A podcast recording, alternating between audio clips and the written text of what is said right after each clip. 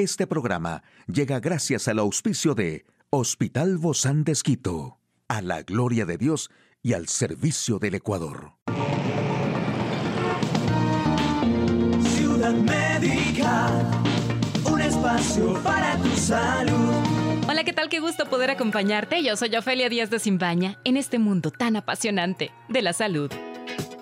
Con estos cuatro jugos multivitamínicos podrás obtener toda la vitalidad que necesitas para comenzar tu día. Recuerda que la fruta es una fuente natural de energía. El primer jugo multivitamínico es de mango y naranja con polen de abeja. Los diminutos gramos del polen deshidratado contienen valiosas enzimas, vitaminas A, E, K y B y una larga lista de minerales y muchas proteínas. Puedes prepararlo con jugo de naranja, medio mango, miel y plátano si lo deseas.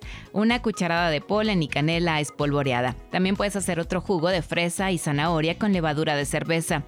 Es reconstituyente y tonificante. Además de 30 gramos de levadura de cerveza, proporciona el 24% de la fibra diaria recomendada, por lo que ayuda a combatir el estreñimiento.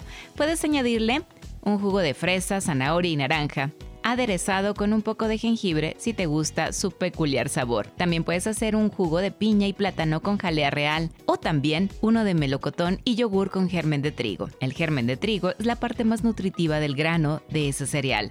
Es riquísimo en vitamina E y del grupo B. Además contiene proteínas, aminoácidos y ácidos grasos poliinsaturados. Puedes añadir una cucharada al batido de melocotón y yogur natural y recuerda que debe estar en la nevera.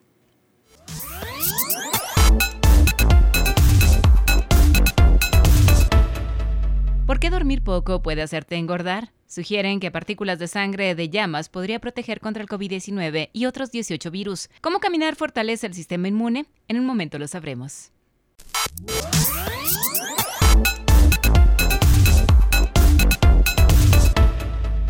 Tenemos demasiadas exigencias en cuanto a nuestro tiempo, actividades como el trabajo, el disfrute con la familia y otros eventos ocupan el día a día. Eso sin contar con que queremos encontrar tiempo para relajarnos y para que todo encaje. A veces sacrificamos el sueño. Sin embargo, el sueño afecta tanto la salud física como la mental. Es fundamental para nuestro bienestar y tal vez no le damos la importancia que realmente merece. Aunque la vida nos lo ponga difícil, dormir bien y asegurar un sueño reparador está íntimamente ligado con una buena salud. Además, si se duerme poco, se comerá más entre horas picar más alimentos basura y es más difícil seguir un tratamiento dietético. Este gen se encarga de regular los horarios de sueño y los cambios de humor estacionales y eso nos produce engordar.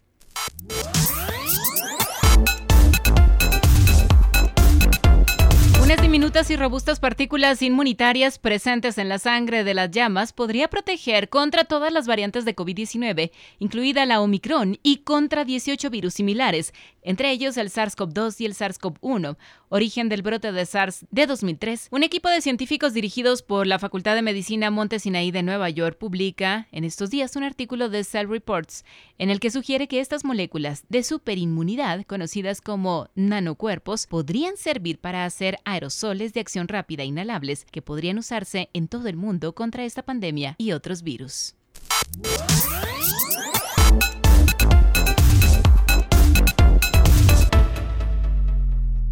Estudios han revelado que las personas que realizan caminatas de forma regular son menos propensas a sufrir algunas afecciones de las vías respiratorias, entre las que se encuentran enfermedades tan comunes como la tos, el dolor de garganta y la gripe. Otras ventajas que se producen es que el cuerpo genera las hormonas responsables de hacernos sentir bienestar y disminuir la ansiedad y el estrés, como son la endorfina, serotonina, dopamina y oxitocina, ya sea en el campo, en la playa o en la ciudad. Caminar es un ejercicio tan sencillo y a la vez tan positivo para la salud que se puede practicar casi a cualquier edad. Se sugiere caminar de 30 a 45 minutos por día, así como mantener un ritmo de 1 a 2 kilómetros. De igual forma, es conveniente que el caminar se convierta en una rutina cinco veces por semana. Caminar al menos 30 minutos al día contribuye a una vida activa y saludable, ya que al movilizarse se fortifica el sistema inmunológico, se oxigena la sangre y se fortalecen los huesos. De hecho, médicos del Instituto Mexicano del Seguro Social en Baja California explicaron que al caminar diariamente a un ritmo sostenido, rápido, las personas pierden peso corporal debido a que se activa el metabolismo. A su vez, se fortalece el sistema cardiovascular y las articulaciones,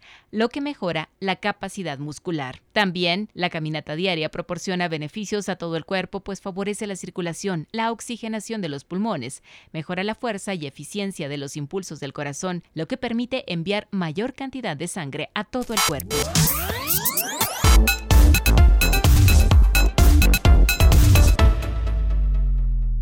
Hoy en Médico Directo hablaremos sobre artroscopía de rodilla. ¿Quiere saber usted más de este tema? Lo invito a que nos acompañe. Una charla amigable con nuestro invitado.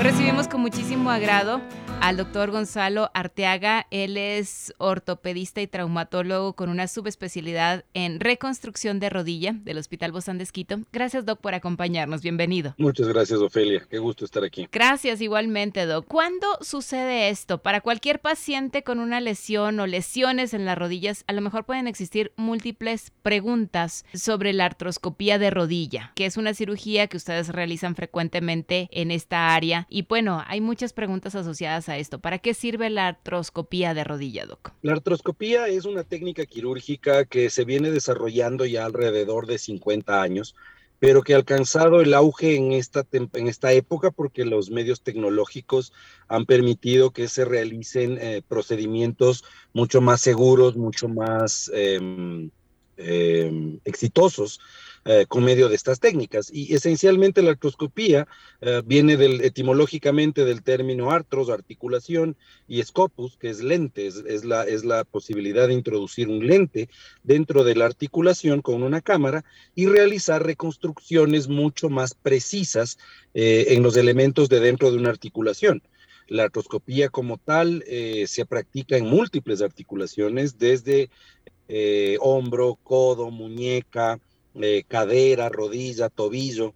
Entonces, cada una tiene una, diversificación de, posibilidades y, cirugías que se pueden hacer. ¿Cuándo es necesaria, doctor, entonces esta cirugía? Probablemente, eh, de hecho, no es que es cuando es necesaria, en realidad es, es la ideal para prácticamente todas las lesiones articulares que no son por daños muy avanzados. Entonces la idea es que tú ya no abres una articulación, ya no haces grandes heridas, sino que todo se hace por medio de eh, pequeños orificios de medio centímetro y toda la, cirugía es realmente em, casi hecha a microscopio. Mm, Entonces esto es, es fantástico porque cualquier paciente con una lesión de una articulación que implique ligamentos, cartílagos, en el caso de la rodilla meniscos, en la cadera labrum, en el hombro manguito rotador, o sea, cualquier lesión Em, que antes se hacía abierta, está, está prácticamente todas con opciones de reconstrucción artroscópica y eso es fantástico porque la recuperación es muchísimo más rápida. Y hay lesiones como reconstrucciones ligamentarias que pueden tomar de 8 a 12 meses. Todo depende del procedimiento. Ahora, como todos sabemos, cualquier operación tiene riesgos, ¿no? Asociados. ¿Qué riesgos existen con la artroscopía?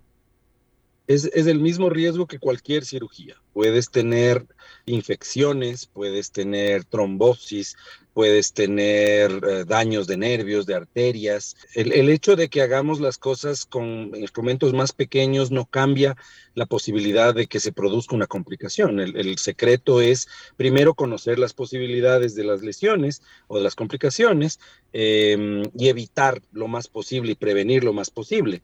Eh, y claro, que el médico esté correcta y perfectamente entrenado en la técnica para no tener problemas. Obviamente, como usted lo mencionaba al inicio, Doc, y como como existen riesgos, entonces, si existen estos riesgos, ¿cuáles son las ventajas de la cirugía? Si hemos hablado ya de, muchas de ellas. Desde el punto de vista, como te digo, funcional, la recuperación es más rápida. Desde el punto de vista mm, de la reconstrucción articular como tal, es mucho más precisa, porque estamos viendo las, las estructuras de una articulación ampliadas 16 veces. Entonces tenemos mucha, mucha, mucha eh, precisión en la ejecución de las reconstrucciones. Obviamente hay un componente estético, porque ya no tienes una gran cicatriz en la articulación, sino que tienes pequeñas heriditas eh, que son mucho más llevaderas y mucho más controlables. El tiempo de, recuperación también es más rápido y el tiempo de alto hospitalaria. La mayoría de las cirugías artroscópicas, al menos las que yo hago de rodillas, se hacen ambulatorias. El paciente se va a su casa el mismo día caminando. Em, entonces, eso es fantástico. Es un maravilloso factor, ¿no? Del que usted habla. El paciente puede caminar después de la cirugía. Obviamente habrá algunos casos, ¿no? Es correcto, dependiendo de la lesión y la cirugía, pero la gran mayoría de lesiones, hablemos de lesiones de meniscos, lesiones de cartílago, lesiones de ligamentos, se van a su casa a pie, sin problema. Entonces, claro, eso es, eso es diametralmente opuesto a pacientes con heridas gigantescas que se quedan una semana hospitalizados. Eh, los costos obviamente disminuyen, eh, porque claro, la hospitalización más corta permite que las cirugías sean más, eh, más económicas y es más asequible también. Claro. Ahora, Doc, en, este tiempo de recuperación, ¿las indicaciones son las mismas que en cualquier otro tipo de, de, esta, de este tipo de cirugías? Sí, en realidad el reposo relativo dependiendo de la lesión, el apoyo de peso controlado dependiendo de la lesión, eh, la aplicación de hielo permanente, igual se administran antibióticos, igual se administran medicamentos antiinflamatorios como una cirugía normal. Es una cirugía, no, no, no, no, hay que, no hay que llevarse la idea de que porque es una mini invasiva es una cirugía menos grande. Todas las cirugías tienen la misma implicación y se las trata con el mismo respeto y cuidado, pero esta es una cirugía más tolerable para el paciente. Como hemos hablado de los riesgos y hemos hablado de, de todas las implicaciones, también la recuperación mucho más rápida, la mayoría de estos pacientes, no todos, pero en su mayoría son personas que se dedican al deporte. ¿En cuánto tiempo ya pueden volver a ejercitar su deporte o a empezar quizá de nuevo con el entrenamiento? Como te digo, esto depende de las lesiones, pero vamos a darte tres ejemplos clásicos. Una lesión de menisco, que probablemente es la más frecuente en rodilla, si es que es una lesión que se repara, podría tomarle al paciente alrededor de seis semanas para reincorporarse. Una lesión en la que solamente retiras una parte dañada del menisco, probablemente entre tres y cuatro semanas ya esté activo. Eh, la segunda cantidad grande de lesiones que tenemos son lesiones de cartílago. Dependiendo de la lesión del cartílago, si es que se hace una reconstrucción de cartílago, puede tomar hasta unas 12 semanas para que el paciente se recupere. Y claro, luego tienes las lesiones de ligamentos, que es la tercera gran mayoría de los pacientes. Eh, una lesión de ligamento cruzado anterior o posterior es una lesión que luego de la cirugía requiere al menos de 8 a 12 meses para reintegro deportivo. Realmente es bastante. La fisioterapia me imagino que aquí juega un papel también muy importante. Es vital. La rehabilitación es la recuperación del paciente. Tú lo que haces es dejarlo eh, reconstruido, pero no funcional. No la terapia se encarga de que funcione. Claro. Es como esas baterías, ya viene el, el, paquete incluido, pero necesita las pilas, ¿verdad? Necesita, exactamente. Y esas pilas incluyen la fisioterapia. Esta fisioterapia, Doc, además que creo que también la actitud del paciente en el posoperatorio va a ser muy importante en esa relación también que tienen con usted de los médicos, porque de eso casi no se habla, ¿no? Se habla de un procedimiento quirúrgico y como si fuera inmediato ya, se despacha, pero hay más de esto. Yo creo que la clave de todo esto es, es que tú como médico, primero tu paciente entienda lo que tiene, que sepas y tengas la capacidad de eh, ponerlo en un lenguaje entendible, eh, la lesión, eh, las opciones de tratamiento y el resultado esperado porque es súper importante tener claras las expectativas que tiene el paciente antes de la operación, de tal suerte que no se decepcione después si no consigue volver a un nivel deportivo previo a su lesión. Él tiene que entender que una lesión es eso, es una lesión. Y el médico no está trabajando en una, en mi caso, en una rodilla sana y la estás mejorando. Tú lo que estás es trabajando en una rodilla dañada y la quieres recuperar. Entonces, cuando el paciente tiene claras sus expectativas, entiende su lesión, comprende las alternativas de tratamiento y se compromete a la recuperación, siempre es un éxito. Así es. Pero si alguna de esas cosas fallan, eh, es cuando empiezas a tener decepción de parte del paciente, eh, se frustran, se ponen ansiosos y se compromete la recuperación. Así es, por eso la paciencia y la disciplina y la buena comunicación van a ser claves para el desarrollo de esta, para la mejoría.